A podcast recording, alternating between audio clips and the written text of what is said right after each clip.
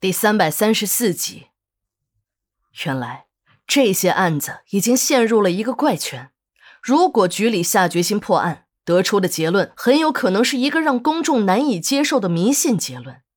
我这才知道，上次送检的张勇的脑组织样本根本就没有丢，而是直接被扔进了垃圾桶。为了安抚两个殉职警察的家属，不再追究这个案子。只有让这两个本来有着严重渎职犯罪的人成为烈士，把那个咬死办案人员的假何大头秘密火化，再伪造一个解剖现场进行录像，这样下来，连张勇的死因也可以确定为正常死亡。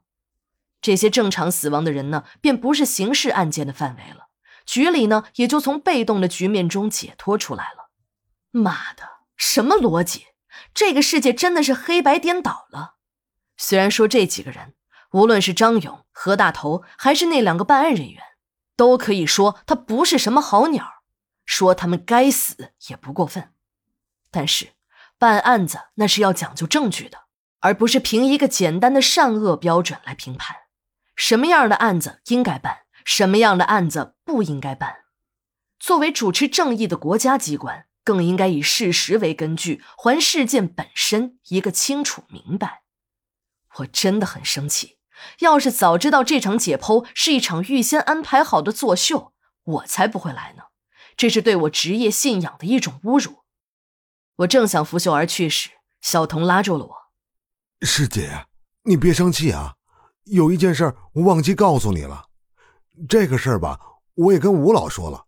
吴老说，他们可能是为了社会稳定的考虑，是一种暂时的应对办法而已。”还说让你把这四个人的脑组织样本送到他的实验室。吴老还说这样做是得到了局领导批准的。一听吴老有话，我的气消了一大半。我知道吴老在法医界工作了大半生，始终是以工作态度严肃著称的。既然连吴老都这样说，那他一定有这样说的理由。当我采集完四个人的脑组织样本，一边整理样本袋。这时，我看见小童有了一个惊人的举动，他迅速的把几个人身上的塑料袋进行了密封。正在我和小童两个人想终止这次荒唐的解剖时，刘姐匆匆忙忙的跑进了老解剖室，和正想出门的小童撞了个满怀。刘姐顾不上差点被他撞倒的小童，拉着我就往外走。哎呀，出事了！快，史馆长让我们都去，死人了！刘姐一向是比较稳重的。这次怎么成了这样？再说了，殡仪馆这个地方就是死人来的地方，死人算什么新鲜？也犯得上刘姐如此的紧张。到了前院一看，我才知道，我们殡仪馆的收尸小分队早已是整装待发，张哥和秦姨的收尸车已经发动着了，正在等着我们上车。火化室里的业务也停了下来，七哥、强子、小赵已经挤上了张哥的车。秦姨把车门都打开了，正等着我和刘姐上车呢。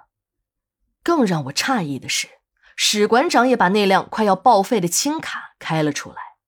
这辆破车早就不行了，已经两年多没人用了，只等年限一到便开进废品收购站报废掉。史馆长站在车下，正在给老王打电话，听史馆长的意思，要老王回来和自己一起去收尸。史馆长亲自去收尸。这在我到殡仪馆工作七八年以来还是头一次，看来今天是有大事情了。人到齐了，车子发动起来，向着老爷庙的方向疾驰而去。秦姨开车很稳，当然这样说有安慰她的成分。不过今天秦姨还是找到了自尊，她的车远远的把史馆长的破轻卡落在了后面。应该说句公道话。不是史馆长开车的技术不行，史馆长在建馆初期可谓是一身兼多职，什么馆长、火化工、收尸车司机都是他一人包下。尤其是开车，史馆长更是拿手。在部队当兵时，他便当过汽车班的班长，驾驶技术的熟练程度可见一斑。但今天，他的驾驶技术再也派不上用场了。这辆破轻卡虽然马达一阵阵的山响。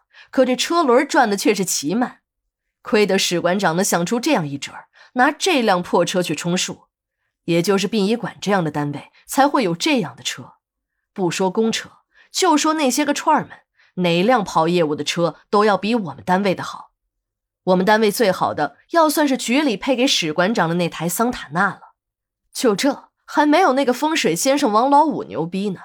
那个家伙早就换上了大奥迪。